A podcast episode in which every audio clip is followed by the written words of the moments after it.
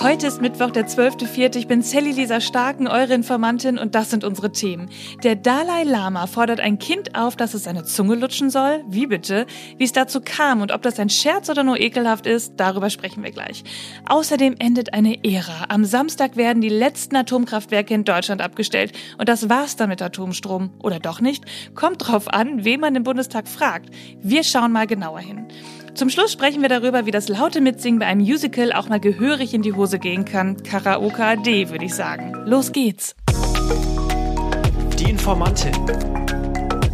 News erklärt von Sally Lisa Stark. Da sind wir wieder. Wie geht's euch? Wie war Ostern? Wie waren die freien Tage? Ich weiß nicht, ob ihr es hört, aber der Ton könnte etwas anders sein.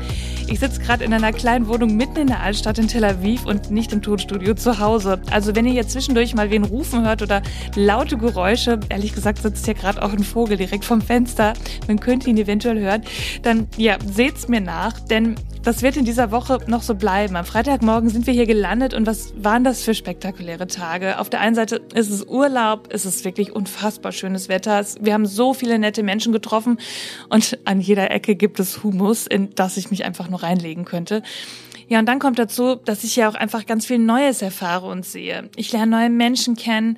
Ich lerne total viel über Religion und auch immer mehr über Israel, den Staat und die Konflikte und merke einfach, dass ich selbst immer mehr darüber verstehe. Und am Freitag, ihr habt es vielleicht mitbekommen, da war hier einiges los in Tel Aviv. Ein Auto kam am Strandboulevard von der Straße ab, überschlug sich und traf eine kleine Menschenmenge. Ein italienischer Tourist wurde getötet und mehrere Menschen verletzt. Der Autofahrer wurde an Ort und Stelle von der Polizei erschossen, das so aussah, als ob er eine Waffe ziehen wollte. Und nach Berichten der liberalen israelischen Zeitung Haaretz hatte er jedoch nur eine Spielzeugwaffe dabei. Und damit kann es sein, dass das Ganze einfach auch kein Terroranschlag war. Ja, das war auf jeden Fall ein komisches Gefühl am Freitag, aber auch an den darauffolgenden Tagen, weil man einfach viel näher an den Geschehnissen dran ist. Man liest viel mehr internationale Presse und die Menschen hier sprechen natürlich auch darüber. Und deshalb gibt es am Freitag dazu auch eine Sonderfolge. Da tauchen wir nochmal tiefer in den Israel-Palästina-Konflikt ein und schauen darauf, was hier jetzt gerade passiert und was das eigentlich bedeutet. Und dafür treffe ich mich in dieser Woche mit spannenden Menschen, die ihre Expertise mit uns teilen. Ja, jedenfalls, ich kann sagen, für mich fühlt sich das hier alles total gleichzeitig an. Aber schauen wir doch jetzt mal, was noch so alles gerade passiert. Und da war ja auch einiges über Ostern los. Ostermärsche, das Urbi et Orbi des Papstes und sein Aufruf zu mehr Frieden. Beeilen wir uns, Wege des Friedens und der Geschwisterlichkeit zu beschreiten. Freuen wir uns über die konkreten Zeichen der Hoffnung, die uns aus so vielen Ländern erreichen. Angefangen bei jenen, die denen, die vor Krieg und Armut fliehen, Hilfe und Aufnahme gewähren. Ja, und der Brand in Hamburg, das war auch krass. Da brannte eine Lagerhalle über 17.000 Quadratmeter und fast nichts mehr da. Das muss man sich erst mal vorstellen. Unser Leben, komplett unsere Existenz ist gerade im Feuer. Besonders in diese Feiertage wollten wir ein bisschen mit Familie. Das alles ist vorbei. Das war Raja Shiaf Shah, der da ein Sofageschäft hatte. Und was für eine Tragödie. Für die Brandursache gibt es noch keine Angaben. Und diese Meldung hat mich so richtig aus den Latschen gehauen. Der Dalai Lama fordert ein Kind auf, an seiner Zunge zu lutschen. Bitte was?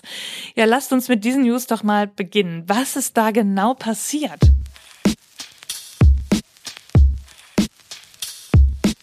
Der Dalai Lama, gehört haben wir ja alle schon mal von ihm. Aber wer ist er gleich nochmal? Er ist das geistliche Oberhaupt von Tibet und für die Tibeter nimmt er die Stellung eines Gottes ein und gilt als unangetastete Integrationsfigur des entrechteten Landes Tibet. Tibet wurde nämlich 1959 von China annektiert, also gewaltsam angeeignet. Und der Dalai Lama lebt seitdem auch im Exil, zusammen mit der tibetischen Exilregierung im indischen Dharamsala, einer Stadt im Vorgebirge des Himalayas. Und für seine Arbeit hat er auch schon den Friedensnobelpreis erhalten. Nun ja, und bei einer Veranstaltung am 28. Februar bat ihn ein kleiner Junge, dass er ihn in den Arm nimmt. Das geschah dann auch und der kleine Junge küsste ihn auf die Wange und andeutungsweise auch auf den Mund. Und der Dalai Lama streckte daraufhin seine Zunge raus und sagte, lutsch meine Zunge. Okay, das ist irgendwie nicht so cool. Und ganz Twitter explodierte jetzt deswegen am Wochenende, weil das Video, das genau diesen Satz zeigt, viral gegangen ist. Es wurde dann folgendes Statement des Dalai Lamas veröffentlicht. Zitat. Seine Heiligkeit möchte sich bei dem Jungen und seiner Familie sowie bei seinen vielen Freunden auf der ganzen Welt für die Verletzungen entschuldigen, die seine Worte verursacht haben könnten. Der Dalai Lama necke die Menschen, die er trifft, oft auf unschuldige und spielerische Weise, auch in der Öffentlichkeit und vor Kameras. Er bedauert den Vorfall. Ja, was sagt ihr? Eklig und abstoßend oder einfach falsch verstanden? Schreibt mir mal.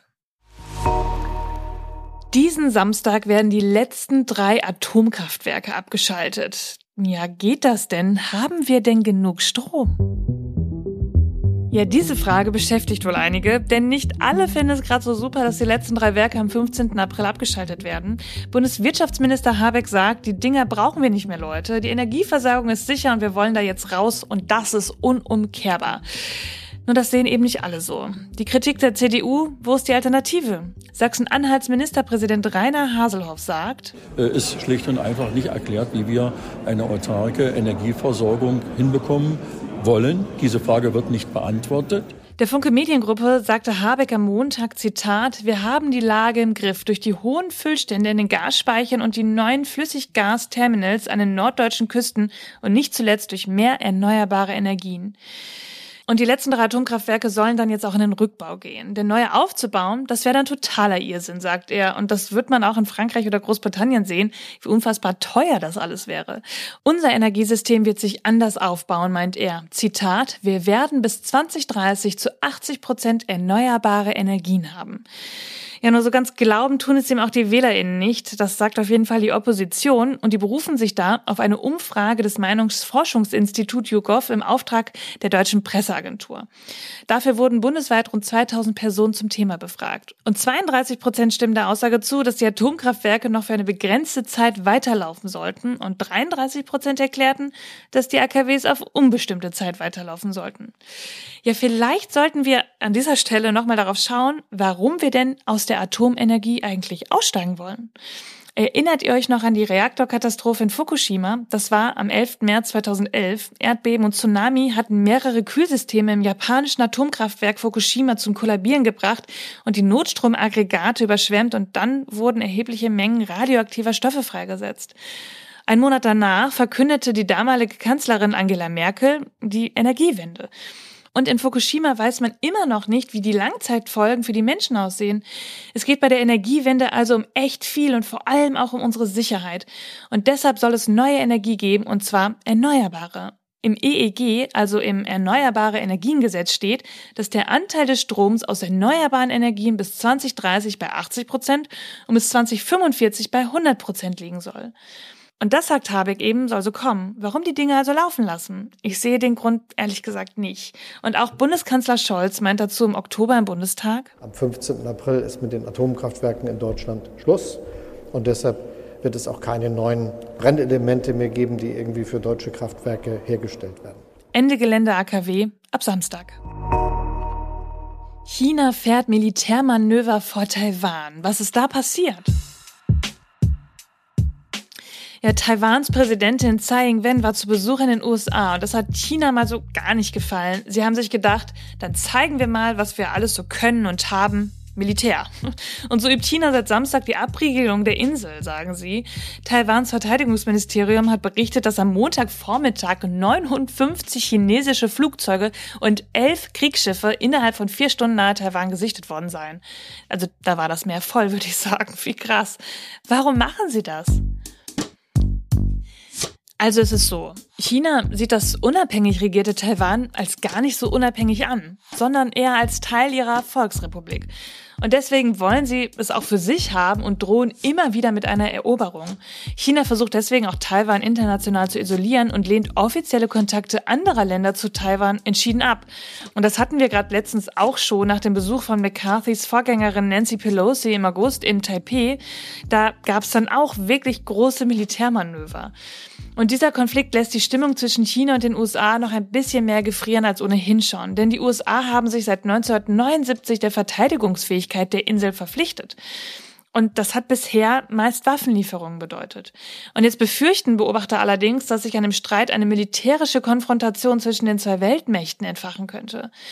Was so ein Besuch alles in Gang setzt. Ich werde euch auf dem Laufenden halten. Wann hattet ihr denn euren letzten Karaoke-Abend? Stellt euch mal kurz vor, ihr geht in euer Lieblingsmusical, singt da einen berühmten Song lauthals mit, weil ihr es einfach fühlt und dann hört die Show einfach zehn Minuten eher auf, weil ihr so schief singt. Ich finde, das ist eine unfassbar schreckliche Vorstellung, aber es ist genauso passiert. Am Freitagabend bei einer Vorstellung des Musicals Bodyguard in Manchester wurde das Schlusslied mit der berühmten Passage And I Will Always Love You angestimmt. Ich sing's euch jetzt nicht vor und eine Zuschauerin sang mit, nur eben mit anderen Noten. Da hatte ja wohl wer die falschen Notenblätter gegeben. Und weil das so schrecklich war, wurde die Aufführung einfach abgebrochen. Es ist nicht ganz sicher, ob die Zuschauerin extra schief und laut über die Sängerin hinweggesungen hat oder den Song einfach nur gelebt hat. Ich werde mich jetzt auf jeden Fall hüten, so etwas künftig in der Öffentlichkeit zu tun. Ihr Lieben, das war schon wieder für diese Folge. Ihr findet alle Informationen und Quellen wie immer in den Shownotes. Informiert euch selbst, sprecht darüber, bildet euch eure eigene Meinung, schreibt mir, wenn ihr Fragen habt oder Anregungen, schickt mir eine Sprachnachricht auf Instagram.